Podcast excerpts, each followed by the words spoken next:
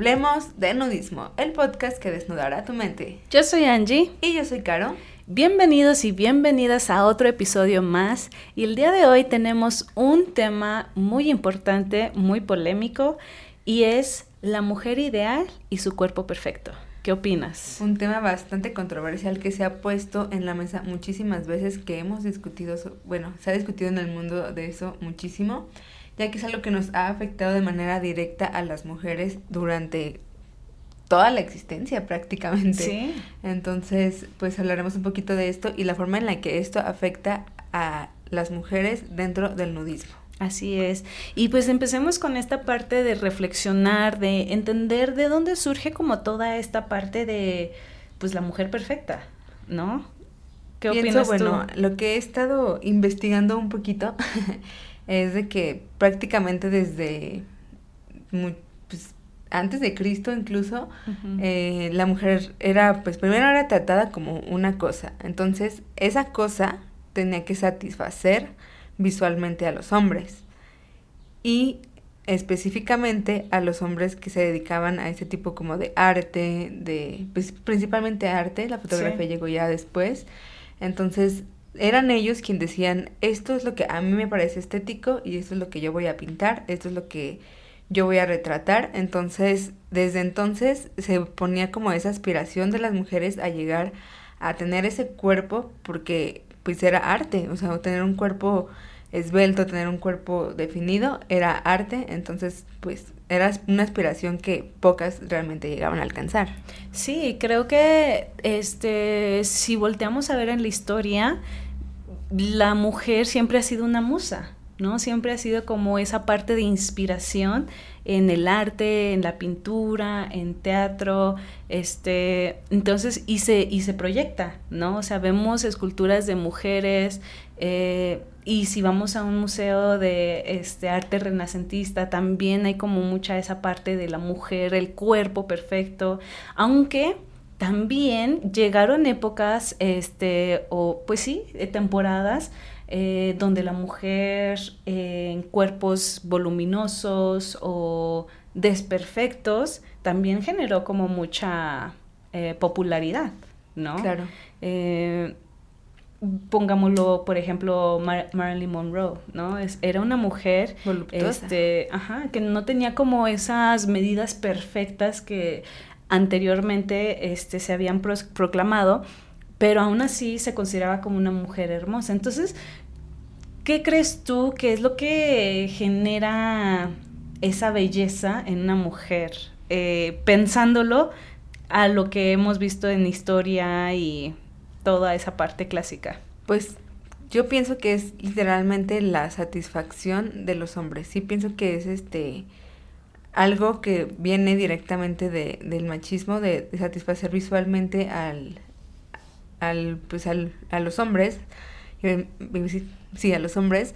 Entonces, creo que ellos son los que han dictaminado qué es bello y qué no es bello, dependiendo, supongo, lo que les satisface tanto en, pues yo creo que sobre todo sexualmente, o sea, lo que más excita a, a los hombres es ciertos estándares de belleza y el como tener que verse de manera definida, ya sea como dices, de las formas de la voluptuosidad o eh, como el este el 90 60 90 que era como más grande de los pechos, más delgadita de la cintura, más grande del trasero. Claro. Entonces, siempre tiene que ser como que muy estético, muy de no tener imperfecciones, de no encontrarte con lonjitas, por ejemplo. Entonces creo que viene mucho como de ahí. Y... y, pues incluso también las marcas lo han adoptado, ¿no? O sea, eh, antes veíamos como Victoria's Secret eh, promovía esa parte de modelos súper delgadas, este, incluso casi esqueléticas, este, y marcaban como eso era lo belleza. Y entonces, ¿cuántas mujeres, eh, ahorita vamos a enfocarnos más como en esa área de mujeres, este, cuántas mujeres no desarrollaron eh, problemas de salud por querer encajar en esos estándares, ¿no? Si nos damos un poquito más atrás, en los años 20 se usaban los corceles Corsets. corsets. Sí. que pues te definían, o sea, te decían una cinturita súper chiquita que no entiendo en la cabeza de quién eso se veía estético, porque yo ahorita mismo lo veo y digo, se ve rarísimo. y dejaban que rarísimo. Marcas. sí, eso, de que te dejaban marcas y no podías respirar, ¿no? O sea, no podían respirar las mujeres, era como, ¿por qué? O sea, y deformaba el cuerpo, o sea, aparte de todo, deformaba el cuerpo. Y si nos vamos tal vez a otras culturas, esto de que te ponen los, los, anillos en el cuello. Ajá, o sea, es algo que también te deforma sí, el cuello, te daña y solo como, ah, incluso creo que puede ser por creencias hasta religiosas, sí. de que tienes que ser así, es como de, ¿por qué tengo que deformar mi cuerpo para agradar visualmente a otra persona? Sí sobre todo pues específicamente agradar visualmente a un hombre, ¿no? Sí. Y otra parte también que, que observo es este como en el momento en el que se generaron las redes sociales y que se empezaron a hacer como más populares, eh, como que toda esta cuestión de, de cuerpos perfectos se ha ido cuestionando. ¿No? Hablábamos en el episodio anterior sobre cómo eh, se iban creando referentes diferentes a lo que se venía vendiendo anteriormente y entonces esos referentes, es decir, es que yo encajo en esto y hay alguien que me representa y creo que ahorita eh, a través de las redes sociales es algo que se ha ido logrando. Lo podemos ver ahora con Victoria's Secret, por ejemplo, ¿no? Donde ya se muestra como una empresa más inclusiva, donde muestra la diversidad de cuerpos y ya no es como de esto es belleza, ¿no? O incluso también recuerdo en Francia, este, hace unos años, me parece bien, este, también había como esa polémica de decir, es que por qué este, tenemos que representar la moda como esto si nosotras somos esto otro y en su mayoría es esto otro, ¿no? Entonces, como que se van ido rompiendo esos estereotipos que se han ido marcando en la historia aunque también van regresando esa moda, ¿no? O sea, por ejemplo, hoy en día se están regresando esa parte de los corsets, ¿no? Entonces, como que hay ahí todavía un peso de querer encajar en una figura perfecta. Y es que además, bueno, si volvemos también un poquito a la historia, este, antes la mujer no era como digna de practicar deportes. Entonces, es, los cuerpos atléticos, en un inicio, antes de que, de que Victoria's Secret creo que fue quien los trajo como más a, de moda, este, eran súper, se veía súper como como débiles, no sé, como súper guangas. Ah, ya, ya, ya, sí. Pero frágiles. Como frágiles, como una florecilla del campo que cae, o sea, como ese concepto que se tenía de no puedes hacer deportes, tu lugar es ser bonita, ser delicada, ser frágil, entonces un cuerpo atlético en esas épocas era como de no, no lo vamos a, a tolerar, eso no es belleza, entonces lo que yo considero arte, lo que yo voy a retratar o lo que yo voy a fotografiar incluso son esos cuerpos para que no te salgas de tu zona donde debes estar, de la zona en donde tiene la mujer que pertenecer. Ya después viene Victoria Sigre con cuerpos un poquito más atléticos, que también son, no son inalcanzables porque muchas mujeres eh, disfrutan de, de hacer ejercicio y de tener ese cuerpo, pero sí es algo que no es fácil de lograr que no es tan sencillo como dejar de comer, que fueron muchos problemas alimenticios que también trajo el, el mostrar ese tipo de cuerpos como cuerpos perfectos. Este, y hoy en día, pues, sí regresan varias cosas, pero a mi punto de vista, pues ahora es como de, ya puedes elegir. Claro, ya no es impuesto, ya no es tan impuesto. si tu cuerpo es atlético, es atlético, si tu cuerpo es, este, no es atlético o es, este, quieres usar un, un corset, también, corset, lo estoy diciendo súper mal, este también es válido, pero ya no siento que el corset sea como impositivo. Que sea como tan marcado. Sí. claro, que quien lo lleva al extremo lo lleva al extremo. Vivimos en la época de extremismos, pero ya no es como tanto. Y ah, en esta parte también como que me gustaría remarcar este o realzar es de que hay muchas personas que distorsionan este, este pensamiento o esta idea de cuerpos perfectos y entonces significa que me voy a auto este, lastimar, ¿no? A lo que voy es de que justo hace unos días estaba hablando con alguien eh, en Twitter y puso una imagen y esa imagen me, me, causó como mucho ruido porque era, este, mostraba un corazón sano de una gente, persona sana y luego de repente eh, un corazón lleno de, de, grasa y decía, este es el cuerpo de una persona obesa, este, que dice, este, amarse a sí misma, ¿no? Entonces, como que siento que ese es un mensaje muy atacante, ¿no? Porque se tiene la creencia de que, ay, es que yo me amo eh, y ya por eso ya no voy a hacer nada por cuidar mi salud, ¿no? Y siento que nos estamos yendo al otro extremo de, de, decir, pues es que ya no voy a, este, a entrar en esos estereotipos, ahora voy a promover la mala salud, ahora voy a promover los malos hábitos, ahora voy a... y siento que la gente como que está generando como una distorsión a la realidad o a la, a la información y es como, la, la diferencia aquí no es de que estemos promoviendo este que seamos personas obesas o que seamos personas que promueven malos hábitos. No, o sea, como que más bien es ese sentir de decir, ok, yo sé que tengo problemas de salud, yo soy responsable de mi salud y para eso voy a ir a atenderme a un médico y todo, pero no porque significa que no tengo este cuerpo y que ahorita estoy en este cuerpo, no me voy a querer.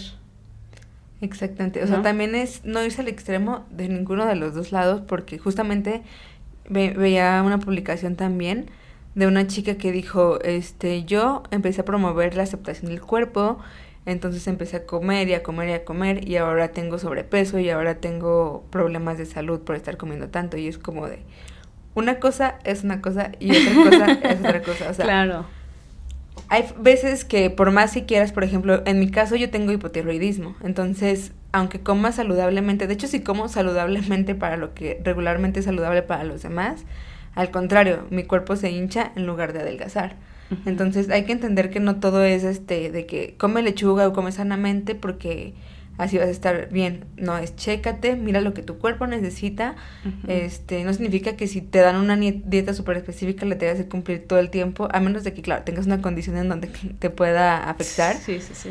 Pero a lo mejor este, entre semana te comes lo que tú quieras, más bien lo que va a estar estructurado en tu dieta y de vez en cuando te permites eh, comer cosas que sabemos que hay mucha comida chatarra que es dañina para la salud y comerla en exceso es dañina para la salud, entonces es como disfruta, se vale disfrutar de las cosas que nos encantan, la comida grasosa y frita, deliciosa, pero no lo hagas tanto porque obviamente te vas a dañar a la salud. Sí. Aún así, eso no garantiza de que porque comas perfecto, de que porque comas bien o que te des gustos de vez en cuando vayas a estar súper delgado o sano. Sano, exactamente. Y es que siento también que estamos en esa parte donde asociamos salud con delgadez y enfermedad con obesidad, ¿no?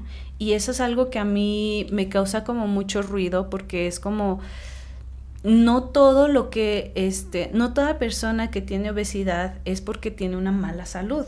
Puede que tenga una condición, ¿no? Exactamente. Y pues esa condición X o Y, pues entonces no le está permitiendo tal vez este tener el cuerpo que la sociedad dice que tengas para mostrarte como una persona sana. Como puede haber una persona de cuerpo delgado, pero tener una muy mala salud. Entonces, creo que ahí también es una parte donde tenemos que tener mucho cuidado de mostrar el cuerpo perfecto como esto que es delgado y el cuerpo enfermo como esto que es obeso.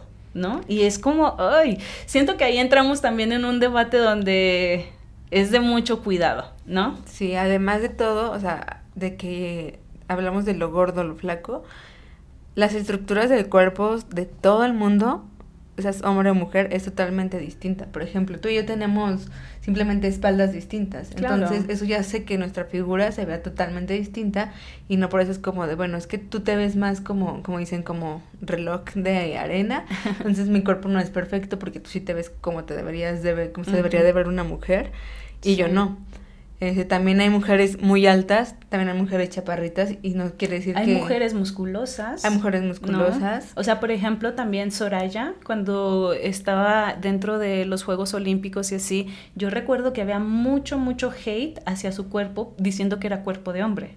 ¿no? Porque estaba musculosa, este, entonces era como, ay, este, siento que ahí hace falta también representación, incluso en la película de Encanto, este, que habla sobre la cultura colombiana, eh, Luisa me parece que es la mujer súper fuerte, eh, y me encantó esa escena porque eh, escuché muchos comentarios diciendo, por fin veo una mujer que me representa, ¿no? Claro. Pero que no se ve como un hombre, como siempre se muestran las imágenes de una mujer fuerte es igual a un hombre, ¿no?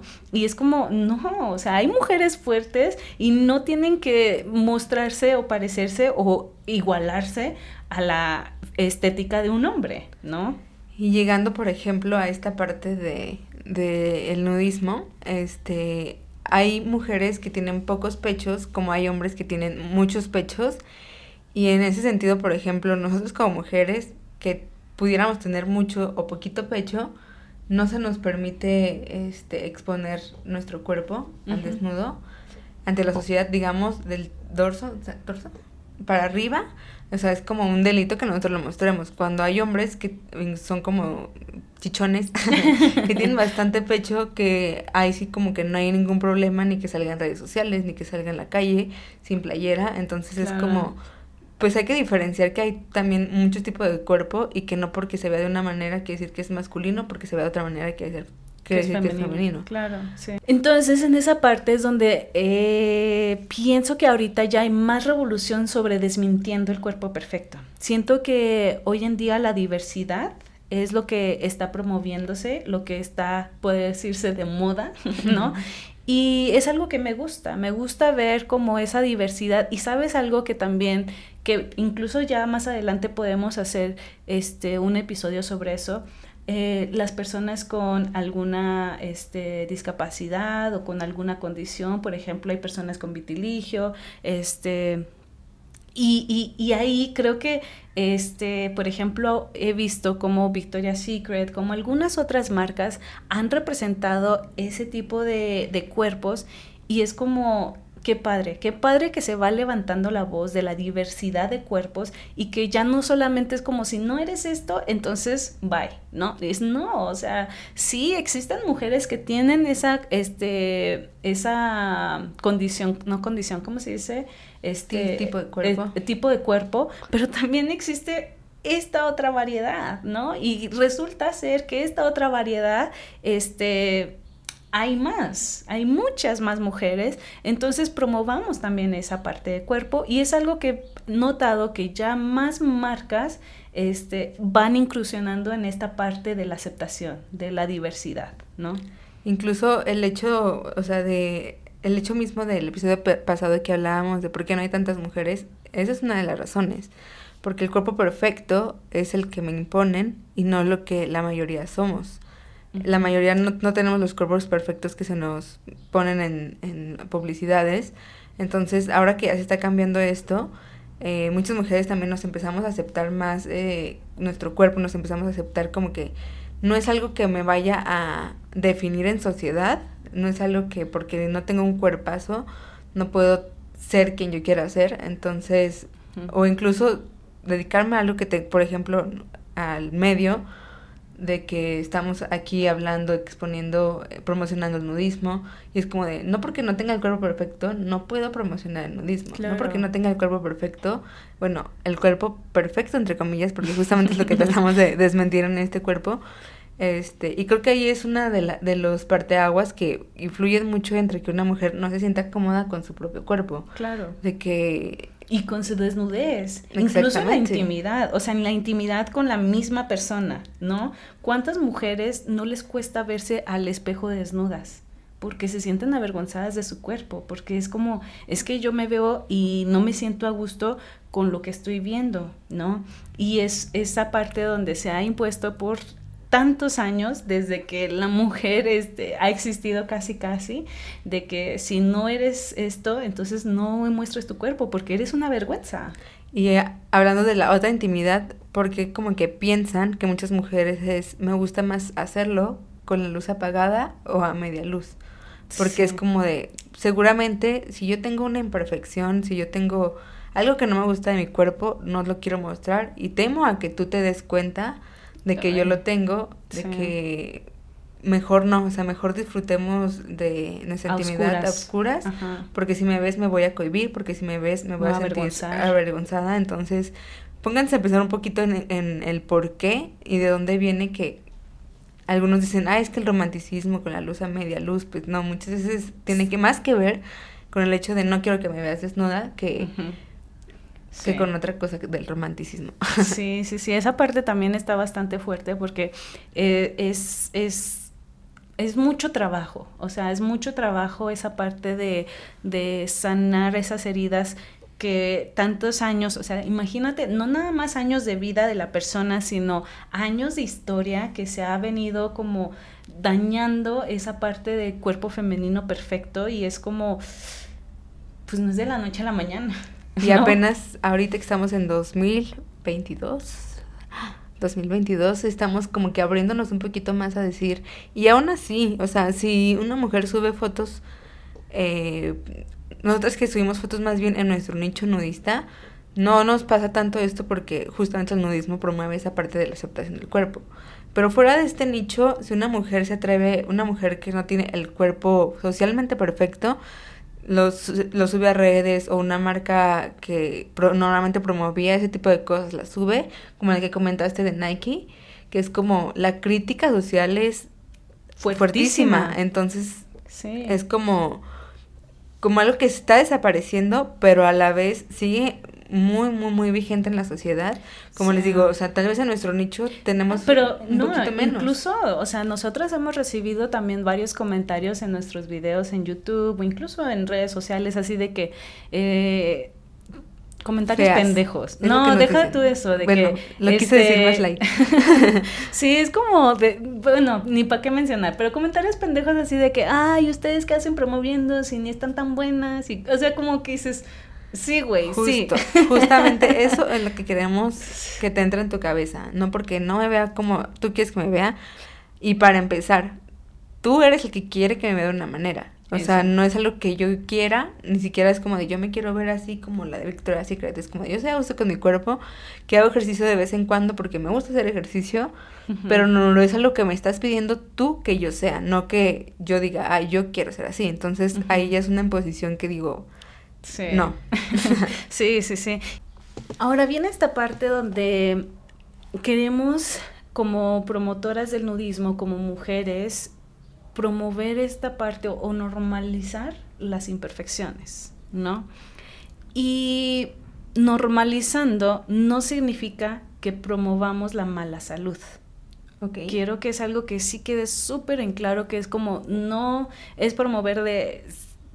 Cada quien es decide sobre su cuerpo, ¿no?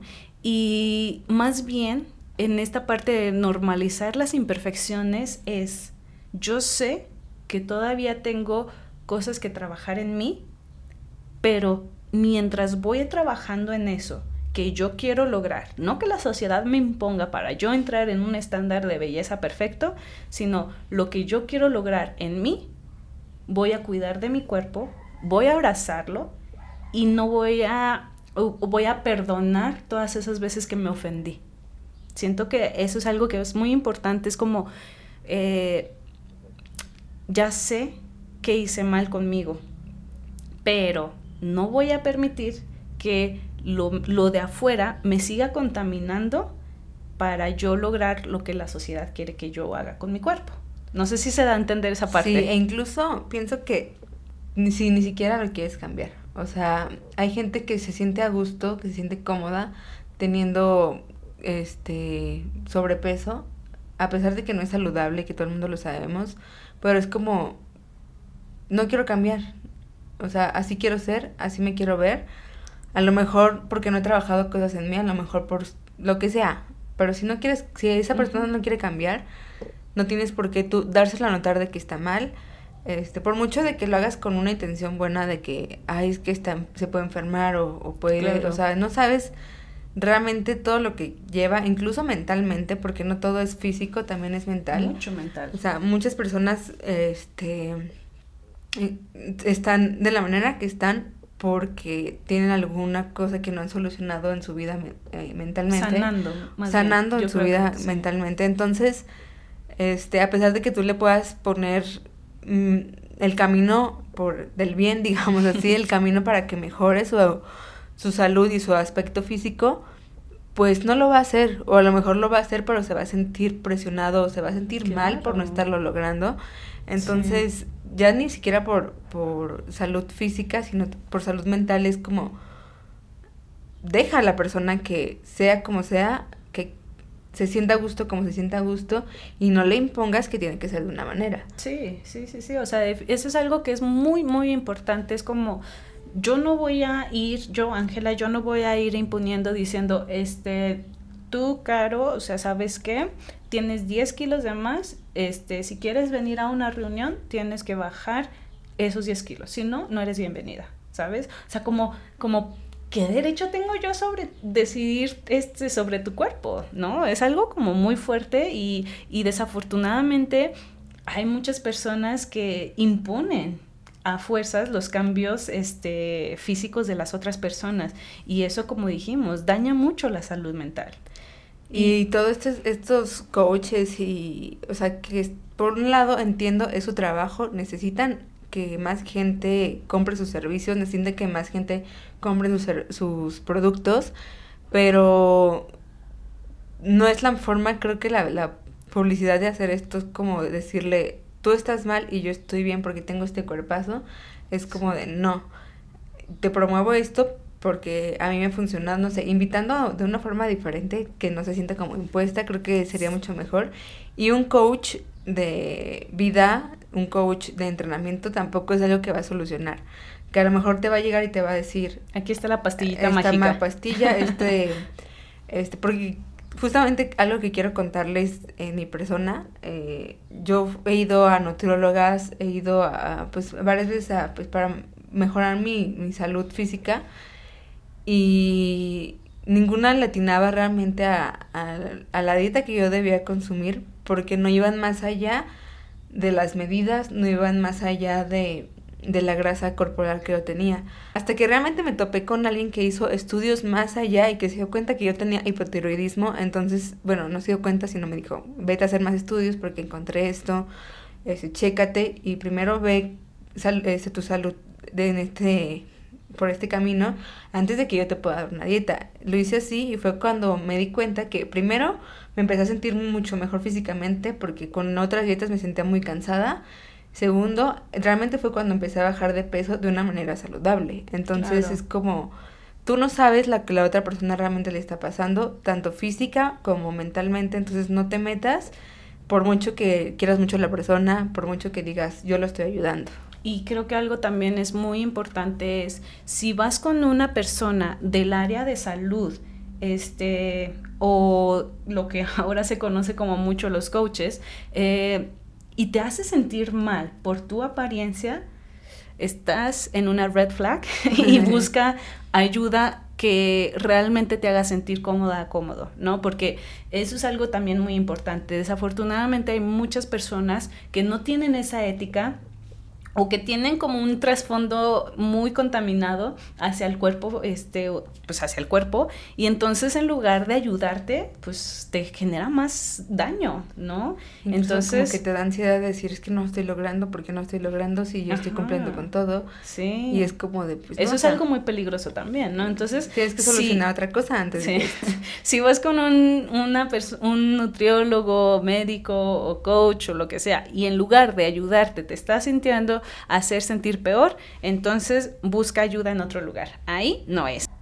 Y para cerrar con este diálogo, creo que uno de los factores más importantes es, aunque tengas miedo, hazlo. Exactamente. ¿No? Este, muchas veces vamos a ir enfrentándonos con cosas que no nos gustan de nosotras mismas, nosotros mismos, y no por eso me voy a limitar, ¿no?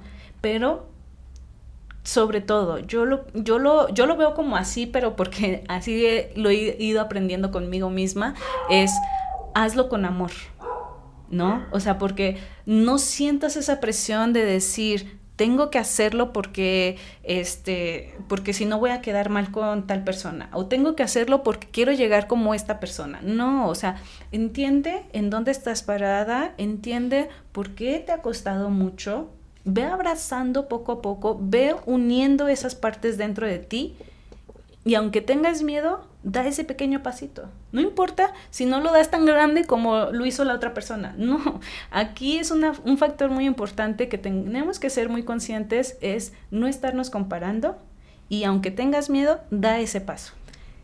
Exactamente. Y aterrizando todo esto como a la parte del nudismo, no porque te digamos con miedo hazlo significa con miedo vete a encuerar, con miedo este entra a una comunidad nudista, pero a lo mejor con miedo pero empieza a desnudarte contigo misma y regálate eso de sentirte cómoda en, tu casa sola, este, quizás con tu pareja, que tal vez lo podamos hablar en otro episodio o lo hablaremos en otro episodio, pero también el estar con tu pareja desnudos, solos y crear como un ambiente de confianza en el que no por estar desnudos tengan que estar este, teniendo sexo o o seduciéndose es como de simplemente ver una película y sentirte cómoda primero tú contigo y luego tú con tu pareja es como no tienes algo que tengas que hacer como de la noche a la mañana pero dando pasitos chiquitos y vas a ver la diferencia que se siente como no tener una restricción con tu cuerpo.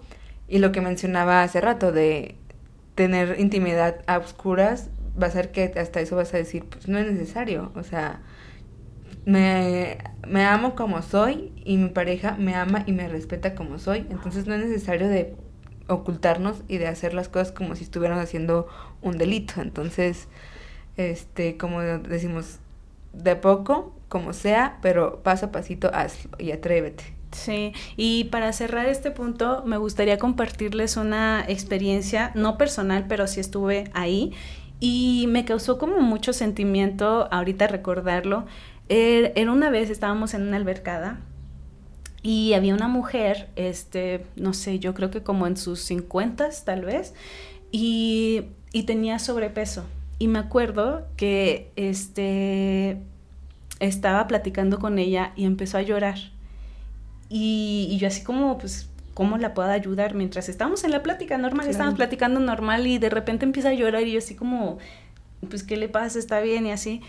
Y, y, su razón de llanto era porque le daba mucho sentimiento, porque era la primera vez que se desnudaba y no solo, este, o sea, como me decía, me cuesta verme al espejo y venir aquí y que me vean muchas personas es un, un paso que me costó huevos, pero lo hizo. Y entonces esa parte de decir, y claro, o sea, nadie va a venir aquí a juzgarte. No voy a decirte, ¿Eres obesa? Mm, no, seguramente tienes un corazón lleno de grasa. Si no vas al médico ahorita mismo, entonces te vas a morir. Porque pues no estás cuidando de tu salud. Qué inconsciente. No. O sea, cada quien tiene su propia batalla y nosotras no tenemos, o cada persona no tiene esa parte de decir, este, a menos que seas el médico y estés en una situación donde el paciente vino y te pidió ayuda, pero si no, resérvate esos comentarios. ¿no? Y, al contrario, aplaudo a esa mujer que tomó el valor de ir a enfrentar sus propios miedos, ¿no? Y, y, pues obviamente ella tiene su historial, ella tiene sus formas de trabajar en sí misma, o como tú lo dijiste, tal vez no, pero eso no me corresponde a mí juzgarlo. ¿No? se siente cómoda como está ahí, su vida, su problema.